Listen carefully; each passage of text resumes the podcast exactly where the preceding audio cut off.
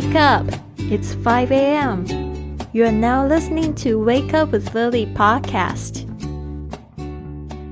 还有哪一位同学 Jessica 是不是想分享？看到你，好，Hello，大家早，嗯，早安。今天是第七天吧？我是在第二天的时候有感受的。呃，我先说说我的这个收获吧。我的收获是，就是闹钟的利用，这个利用率超高。然后呢，能提高我的这个专注力和我的效率。就是每隔五分钟或十五分钟，你可以试试利用你的闹钟。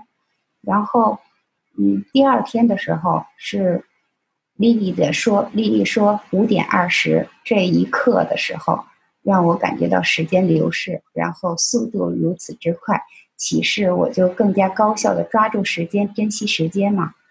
然后，嗯。而且我还感受到自己的专注力也在慢慢提高，嗯，这是我的收获。然后如何早起的方法呢？我想分享一下，还是定好你的闹钟，然后早睡，什么也不用想，先做起床这个动作，然后再去洗漱、喝温水，自己就会慢慢醒来。这样呢，就慢慢形成了早起的习惯。然后你去找到自己的这个微习惯。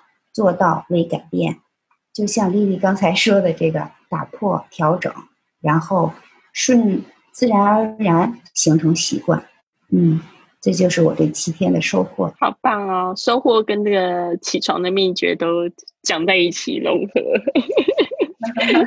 非常厉害。嗯，对呀，我想到就这个 Jessica，她也是让我觉得非常惊奇的一个改变。对，因为 Jessica 之前都是在群里面讲说她没有起床，好难啊，五点好难啊。我就说不行，你要变得强壮，你就必须得要丢掉那个软弱的自己。我那一天都觉得那一句话都觉得好有力量。这样看来，我确实用七天的时间能坚持七天，我觉得已经对我自己。就是感动我自己了，其实我也被你感动了，真的，谢谢，对啊。然后大家有的有画面，然后有的是通过语音，这样互动起来，其实是大家在互相鼓励，然后再听到丽丽的解说和分享，我觉得内心是特别特别丰盈的，然后还想继续和大家一起坚持。好，嗯，谢谢，太好了。